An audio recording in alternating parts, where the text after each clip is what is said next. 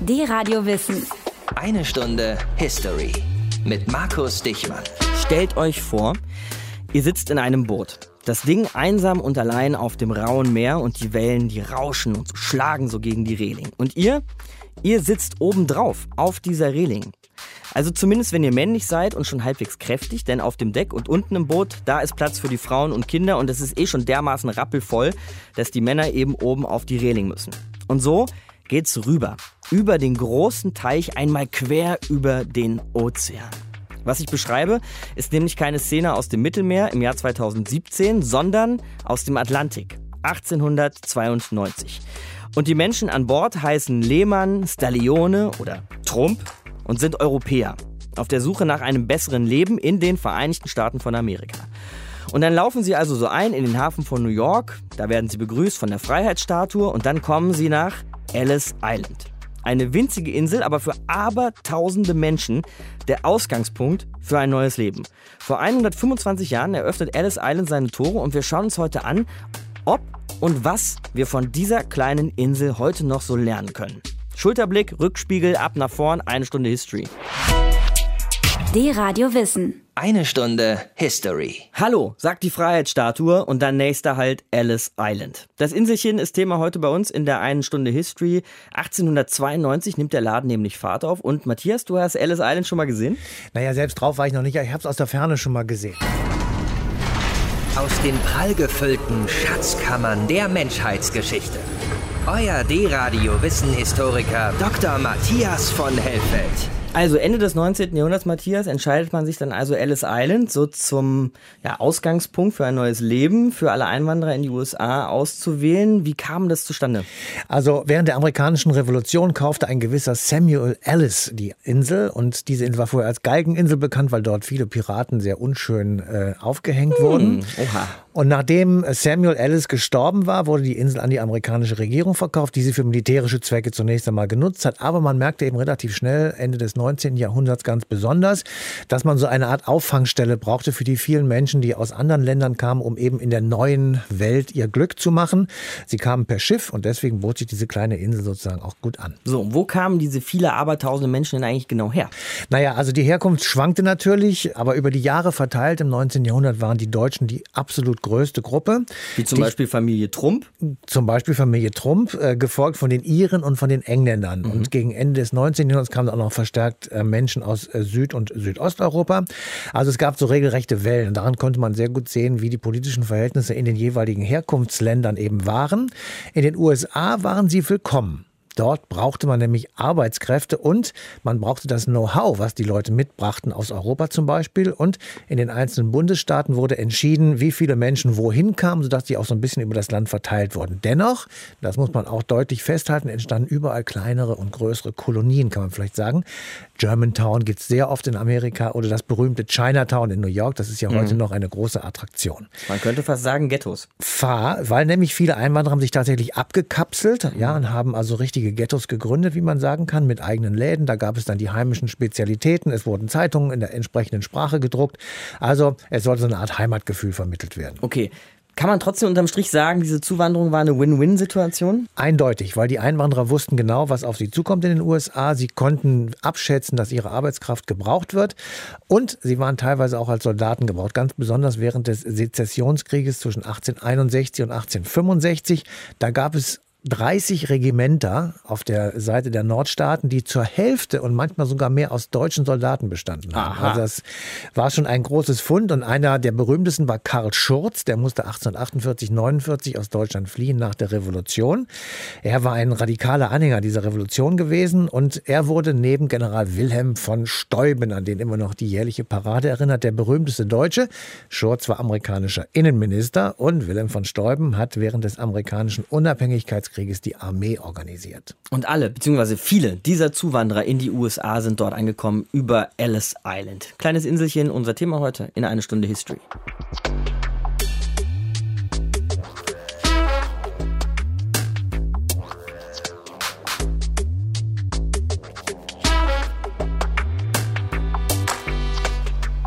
Sylvester Stallones Vater Der hieß mit Geburtsnamen Stallione und kam aus Bari.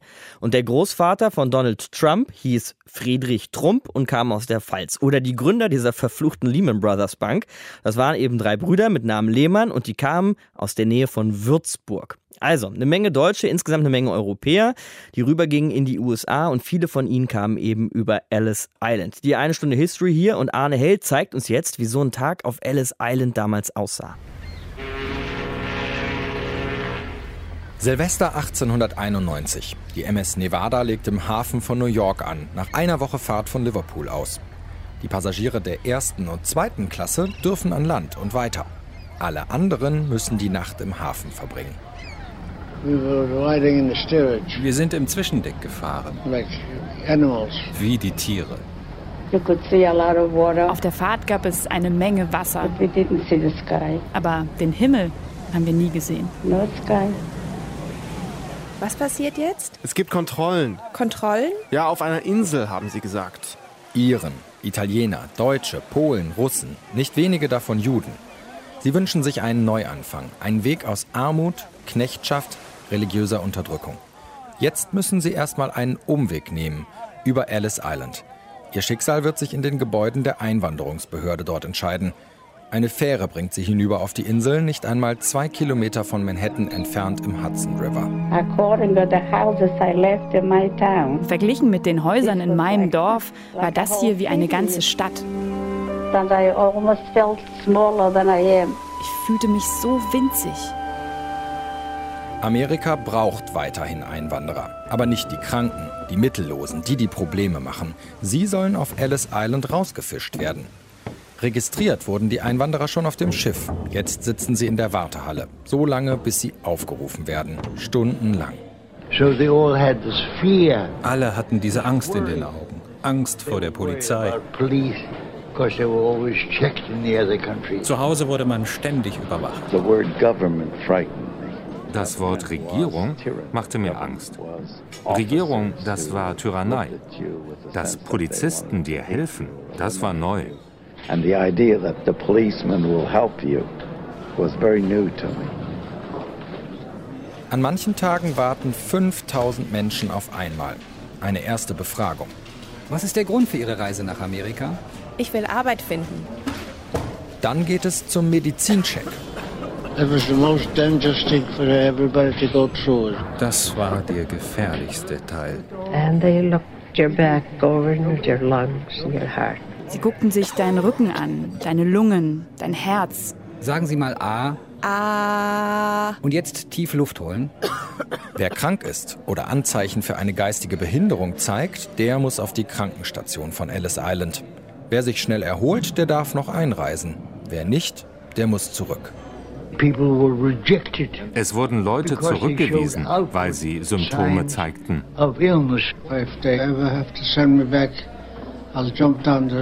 Wenn sie mich zurückgeschickt hätten, wäre ich ins Meer gesprungen. Ich wäre niemals zurück nach Russland gegangen. Ich will es nie wiedersehen.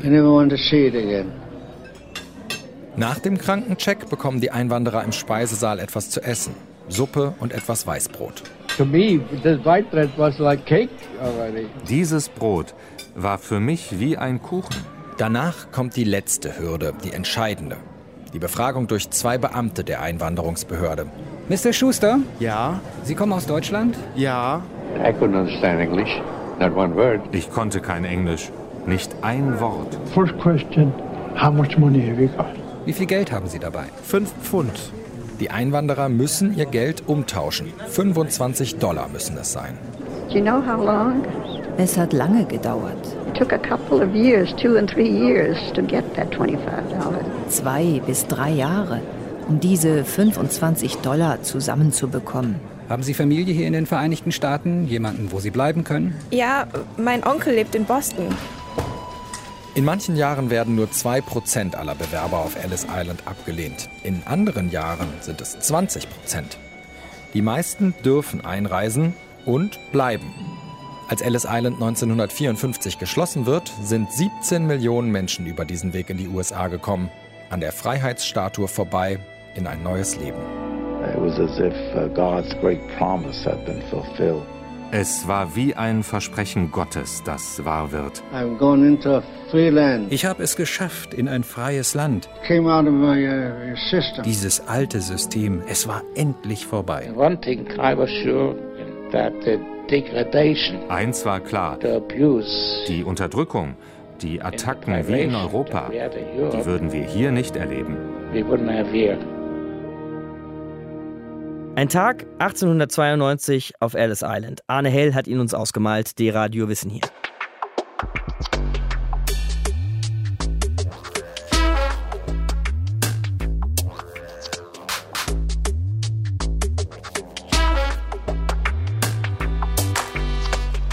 Wir haben eben schon festgestellt, eine Stunde der History hier, die Radio Wissen, dass viele Einwanderer in die USA Ende des 19. Jahrhunderts aus Deutschland kamen. Von hier. Heute haben noch etwa 50 Millionen Amerikaner deutsche Vorfahren, von denen viele eben in Ellis Island angekommen sind.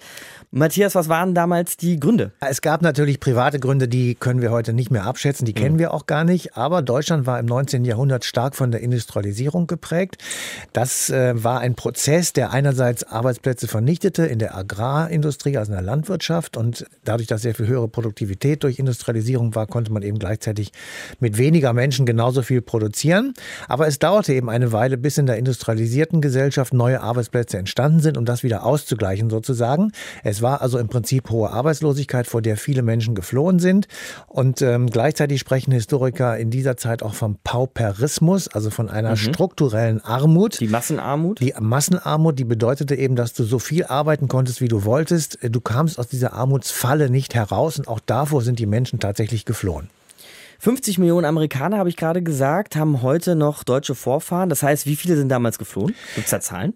Ja, also es gab regelrechte Wellen. Äh, da kann man eben genau sehen, wie gerade die politische Situation in Deutschland gewesen ist. Wenn man sich das 19. Jahrhundert betrachtet, dann war die erste große Welle zwischen 1845 und 1855, also während der Deutschen Revolution. Mhm.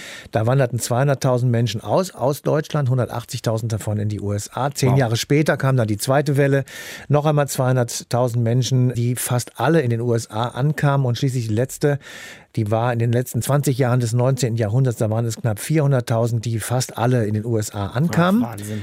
Ja. Und viele von diesen waren eben aus der letzten Welle Ankömmlinge auf Ellis Island. Und insgesamt verließen zwischen 1820 und 1913, also am Vorabend des Ersten Weltkriegs, insgesamt fünfeinhalb Millionen Menschen äh, Deutschland. In dieser Zeit ist aber die Bevölkerung in Deutschland trotzdem noch um etwas über 20 Millionen gewachsen, sodass man also sich eine Irre. wirklich unglaubliche Fluktuation hier gut vorstellen kann. In alle Richtungen explodiert. In Deutschland und bis rüber über einen großen Teich in die USA. Genau. Auswanderung und Alice Island sind heute unser Thema hier in einer Stunde History.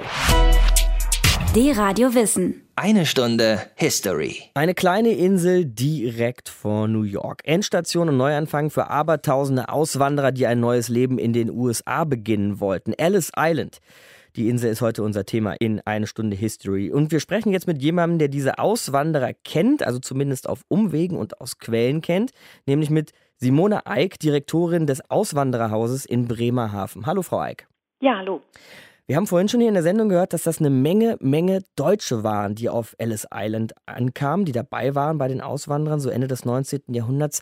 Aber was waren das so für Leute? Was waren das für Leben, die sie gelebt haben? Ja, Ende des 19. Jahrhunderts sind äh, vor allen Dingen viele junge Deutsche ausgewandert, also junge Männer und Frauen, die ähm, auf der Suche nach Jobs waren, also anders als die Familie Mitte des 19. Jahrhunderts, die viele, viele von denen Farmer werden wollten in den USA, war es Ende des 19. Jahrhunderts das junge Deutschland sozusagen das auswanderte, das nicht in industrielle Gebiete gegangen ist, wie das Ruhrgebiet Schlesien oder nach Sachsen, sondern vielleicht aufgrund von familiären Verbindungen oder eben, weil man doch diesen Traum von Amerika hatte, in die USA ausgewandert sind. Also junge Leute mit dem Wunsch, ein neues Leben anzufangen. Genau, junge Leute mit dem Wunsch, das Leben dass es vielleicht besser wird als das, was man in Deutschland sah. Also zum Beispiel Frauen wollten aufsteigen vom Dienstmädchen zur Sekretärin oder die Männer wollten vielleicht lieber Angestellter sein als Fabrikarbeiter. Die meisten haben natürlich dann erstmal angefangen, zum Beispiel in den Schlachthöfen von Chicago wirklich als einfache Arbeiter oder Facharbeiter und dann vielleicht haben sie äh, es selber geschafft oder dann ihre Kinder, dass sie dann tatsächlich einen White-Color-Job, also einen Job, in dem man nicht mehr mit den Händen arbeiten muss. Und dann nehme ich mal an, haben die Leute mit dem Boot übergesetzt, vielleicht sogar vom Bremerhaven aus damals, und sind angekommen eben auf erwähnter Insel auf Ellis Island. Wie wurde da aus Ihrer Sicht heute damals mit den Leuten umgegangen? Die Menschen, die dort ankamen, mit denen wurde sehr fair umgegangen. Nicht vergessen darf man, dass die USA zu dem Zeitpunkt äh, Exclusion Acts hatten für Chinesen und Japaner. Das heißt, die durften gar nicht einreisen. Aha. Nicht vergessen darf man, dass Prostituierte nicht einreisen durften. Menschen mit Behinderungen durften auch nicht einreisen. Das war lange Zeit so. Also zum Beispiel haben wir auch äh, bei uns in der Sammlung die Geschichte eines Deutschen, ähm, des Ludwig Kosfeld, der hat im Ersten Weltkrieg zwei Finger verloren und ist aufgrund äh, dieser Behinderung oder Einschränkung durfte er dann nicht einreisen, weil man Angst hatte, dass er der amerikanischen Gesellschaft zu Last fällt. Also diejenigen, die nicht betroffen waren von diesen diskriminierenden Gesetzen, für die war die Behandlung wirklich fair. Also man durchlief erst eine medizinische Kontrolle und dann kamen die Einwanderungsinspektoren und befragten einen nochmal. Nehmen wir mal diesen Fall von dem Ludwig, von dem Sie uns gerade mhm. erzählt haben. Was ist da mit ihm geschehen? Saß der dann fest auf der Insel auf Ellis Island, wie wir es heute vielleicht ja manchmal erleben, wenn wir an die Inseln im Mittelmeer denken, wo Menschen tatsächlich einfach festsitzen, gestrandet sind? Oder wurde der direkt wieder abgeschoben, zurück nach Deutschland gebracht? Was passierte da? Also bei dem Ludwig Kosfeld war es so, die Amerikaner hatten in allen großen europäischen Auswanderungshäfen, wie jetzt Bremerhaven oder Liverpool oder Cherbourg, richtige Behörden eingerichtet. Das heißt, die Leute wurden von amerikanischen Inspektoren, Beamten schon in ihrem Heimatland kontrolliert. Und die haben bei Herrn Kosfeld festgestellt, dass ihm diese beiden Finger fehlen. Und was man sehen kann an den Dokumenten, ist einmal dieser Vermerk im Reisepass, dass ihm diese Finger fehlen, aber eben auch auf der Passagierliste. Also Herr Kosfeld hatte alles. Er hatte ein, eine Bürgschaft von jemandem in den USA. Sein Onkel wäre sogar bereit gewesen, für ihn aufzukommen. Aber das hat nicht gereicht. Es ist dann einfach der Vermerk in der Passagierliste, er ist durchgestrichen. Das heißt, er hatte nie die Chance, an Bord zu gehen.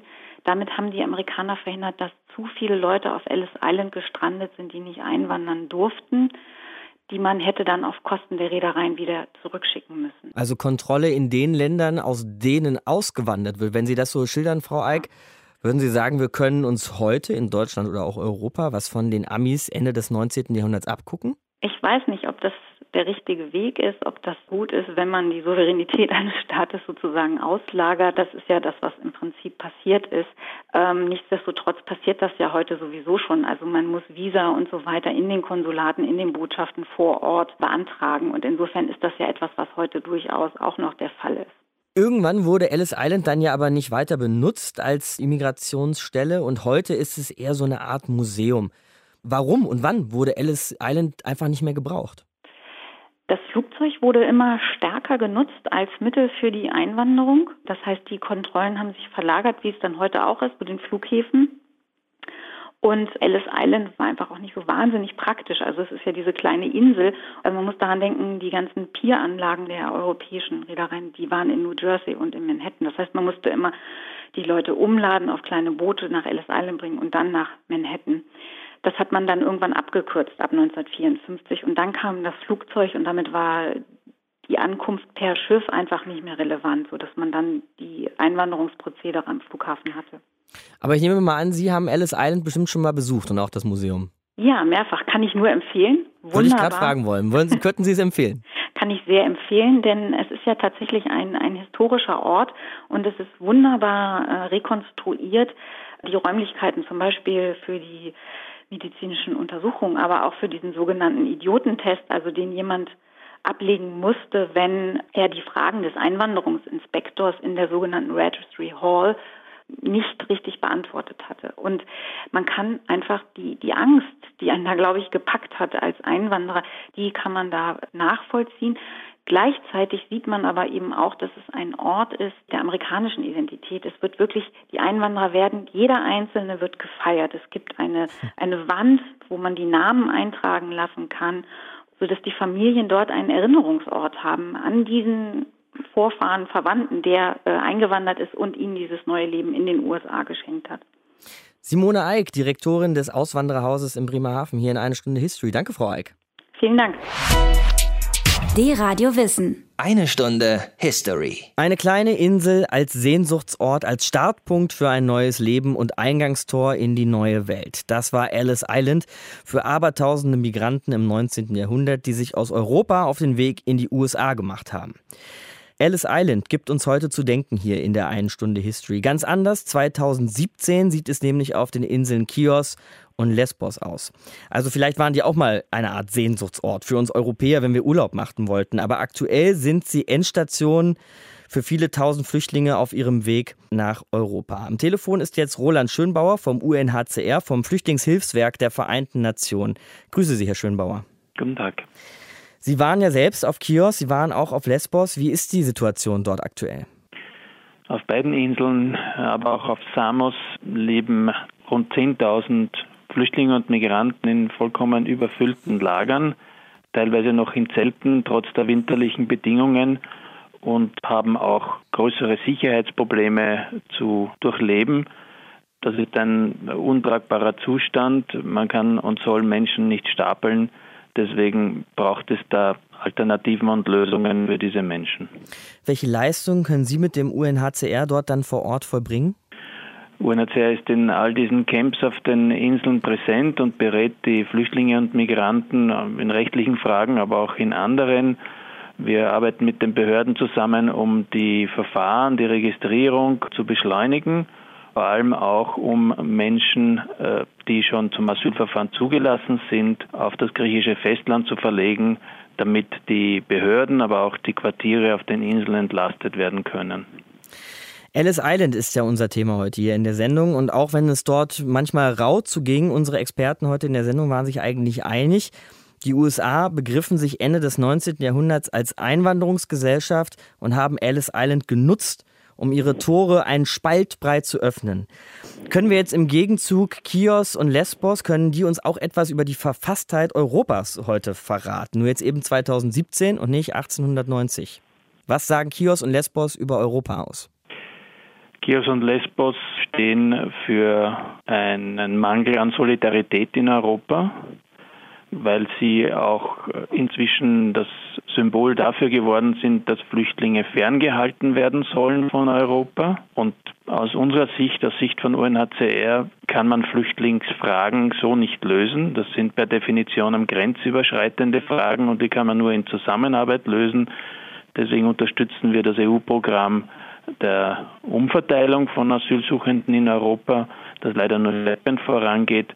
Und wenn diese Umverteilung aus Griechenland heraus, wo 66.000 Plätze versprochen wurden in anderen europäischen Ländern, besser funktionieren würde, schneller funktionieren würde und sich nicht auf 6.000 bisher Abgereiste beschränken würde, dann könnte man auch diese Inseln entlasten, weil dann könnten mehr Leute von den Inseln aufs Festland transferiert werden und alles wäre für alle einfacher zu handeln. Das wäre also eine Maßnahme, die schnell umzusetzen wäre. Was muss ansonsten sofort geändert werden, Herr Schönbauer, und von wem? Auf den Inseln der Ägäis braucht es dringend alternative Quartiere zu diesen überfüllten, erbärmlichen Camps. UNHCR arbeitet mit den äh, Stellen und auch mit den Hoteliers auf den Inseln zusammen, um Spezialtarife zu erreichen, jetzt in der Nebensaison. Aber es braucht noch eine Kraftanstrengung aller Beteiligten, damit alternative Quartiere gefunden werden.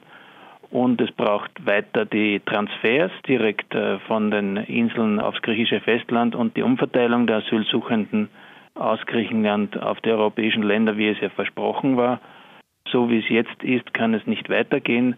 Wenn man sieht, wie die Menschen dort auch in Angst vor, vor den Spannungen und vor der Gewalt in manchen Camps leben, schreit das nach einer Lösung. Und auch an Sie die Frage zum Abschluss, lässt sich von den Amerikanern, lässt sich von Ellis Island Ende des 19. Jahrhunderts und in diesem Umgang mit Migration für heute irgendetwas lernen? Also ich bin weder Historiker noch Experte im US-Einwanderungsrecht, aber was man schon lernen kann aus der Situation damals, ist diese Solidarität mit Neuansiedlung von bereits anerkannten Flüchtlingen. Was ist Neuansiedlung? Neuansiedlung vermittelt UNHCR jenen Staaten, die freiwillig Flüchtlinge aufnehmen, die bereits vorher anerkannt sind, aber am Erstzufluchtsort nicht bleiben können. Davon gibt es sehr viele auf der Welt und die USA ist bis heute Vorreiter bei der Neuansiedlung. Es hat jemand einmal errechnet, dass ein Prozent der derzeitigen US-Bevölkerung neu angesiedelte Flüchtlinge sind. Da hat Europa noch einiges aufzuholen. Sagt Roland Schönbauer vom UNHCR, also vom Flüchtlingshilfswerk der Vereinten Nationen. Ich danke Ihnen fürs Gespräch, Herr Schönbauer. Danke für Ihr Interesse.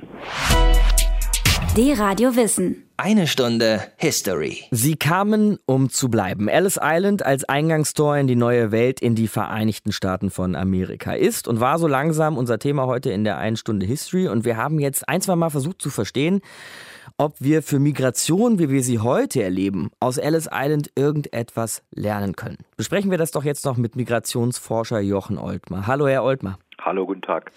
Wir diskutieren hier in Deutschland ja schon ewig und drei Tage, ob wir langsam mal ein Zuwanderungsgesetz bräuchten. Ja, so aller USA oder vielleicht auch die bei Kanada manchmal mit Punkten und Ampeln und allem drum und dran. Was meinen Sie denn?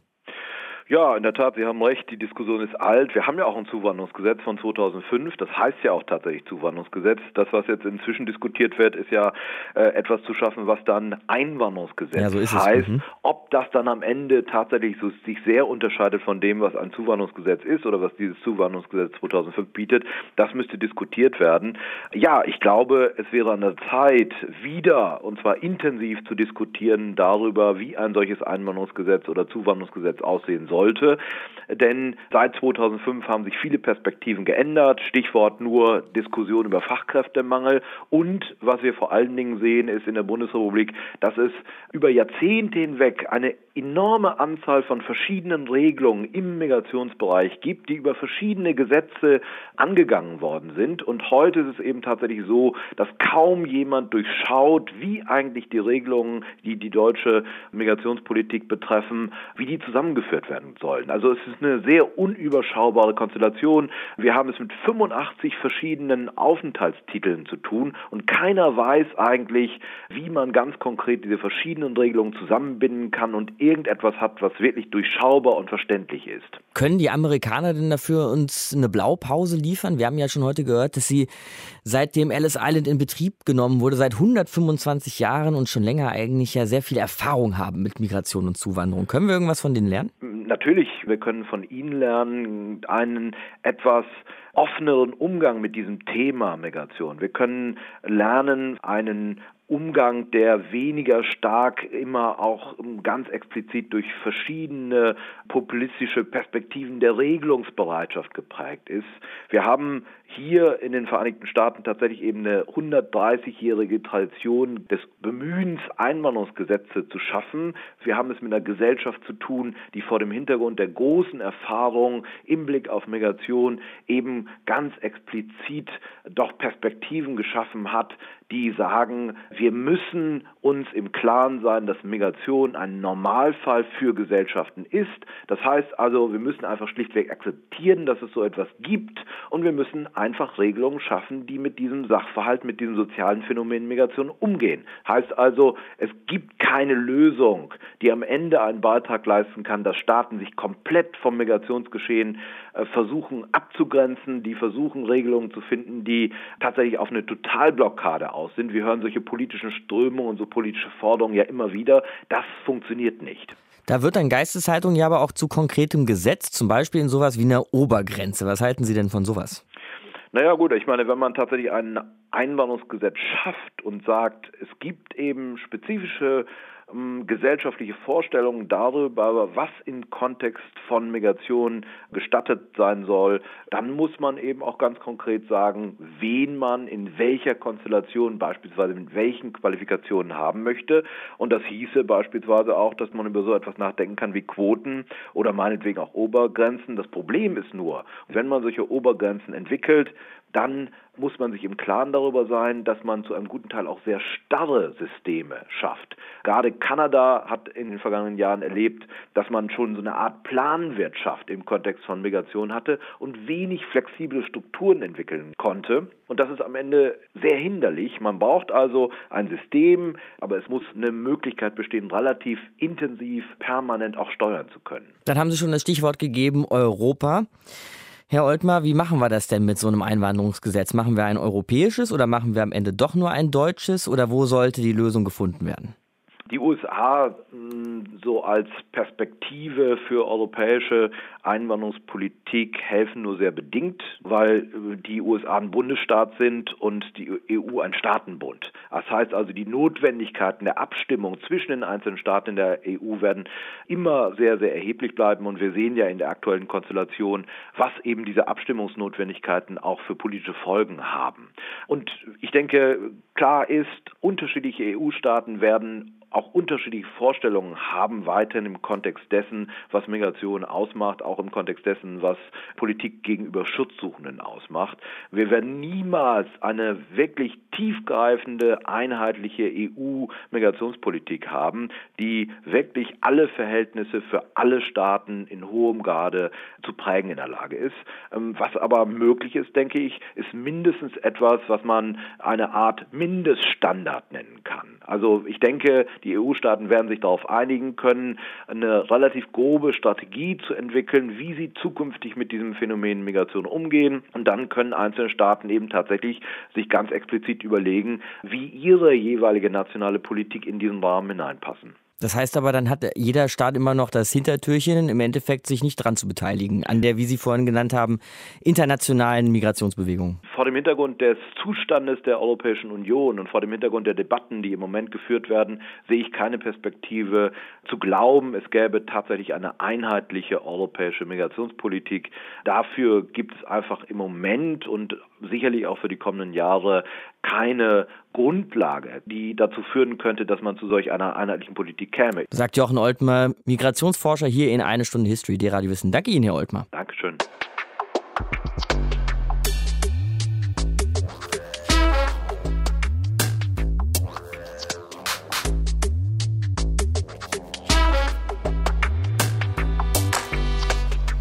Der Radio Wissen hier, eine Stunde History und Ellis Island war unser Thema heute. Eigentlich ja nur so eine kleine Insel vor New York.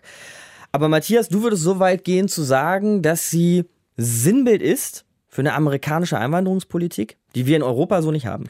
Ja, und das liegt vielleicht daran, dass sich in Europa viele Leute nicht eingestehen wollen, dass dieser Kontinent schon längst ein Einwanderungskontinent ist und immer schon war und das aus vielerlei Gründen und er wird es auch in Zukunft sein.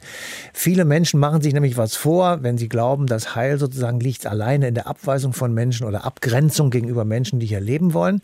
Damit meine ich jetzt nicht nur das aktuelle Problem, das wir derzeit mit Flüchtlingen haben, von denen ja die meisten wieder in ihre Heimat zurückkehren möchten, wenn der Krieg dort, wo sie herkommen, vorbei ist.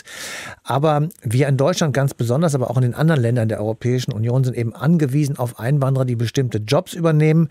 Und damit meine ich jetzt nicht nur die weniger qualifizierten und natürlich auch in unsere Sozialkassen einzahlen müssen. Ansonsten würden die nämlich kaputt gehen. Wie ich dich kenne, Matthias, hast du Zahlen vorbereitet. Wie viele Menschen aus anderen Staaten leben zurzeit in Deutschland? Also ich habe Zahlen gefunden aus dem Jahr 2015, also jetzt sagen wir mal gut ein Jahr her. Da waren es 8,2 Millionen, also nahezu jeder Zehnte, der in der Bundesrepublik lebt, ist nicht in Deutschland geboren. Das klingt sehr viel, aber 60 Prozent von diesen Leuten kommen aus den EU-Ländern. Also wir haben ja Reisefreiheit und Freizügigkeit. Das ist also sozusagen der, der Preis für die Europäische Union. Umgekehrt leben natürlich auch viele Deutsche dann in den anderen EU-Ländern. Also man darf diese Zahlen nicht vermengen mit den derzeit bei uns lebenden Flüchtlingen. Das ist ganz wichtig. Wichtig ist auch, dass die Behauptung, dass die Ausländer in Anführungsstrichen gesagt sich bei uns sozusagen in der sozialen Hängematte ausruhen und faul sind, das ist falsch. Das Gegenteil ist richtig. Nach einer Studie, die habe ich auch gefunden aus dem Jahr 2014 des Zentrums für europäische Wirtschaftsforschung, haben alle Sozialkassen zusammen im Jahr 2012 von Ausländern 22 Milliarden mehr eingenommen, als sie an Transferleistungen ausgezahlt haben. Also ein das dickes Plus durch Zuwanderung. Das heißt, 3300 Euro pro Kopf und Jahr wow. zahlen die Leute mehr ein, als sie aus den Kassen herauskriegen. Und äh, deswegen ist das Geschrei nach Ausländer raus und Deutschland den Deutschen alles Quatsch. Dank dir, Matthias. Und Schluss für heute mit Alice Island und der einen Stunde History. Nächste Woche haben wir ein Thema, da fliegt Alice Schwarzer der Schlübbi um die Ohren, denn es ist inzwischen einfach mal 40 Jahre her, dass die Emma gegründet wurde. Was da damals los war und wie sich die Zeitschrift und der Feminismus inzwischen weiterentwickelt haben, das dann nächstes Mal, genau wie immer in D-Radio Wissen, auf dradiowissen.de und als Podcast bei Spotify oder iTunes oder wo auch immer ihr eure Podcasts schießt. Eine Stunde History, Markus Dichmann, a.k.a. Dich Frau, ganz im Sinne der Emma bin ich. Tschö, euch eine schöne Woche. Ciao, ciao. D-Radio Wissen, eine Stunde History. Jeden Sonntag von 19 bis 20 Uhr. Mehr auf dradiowissen.de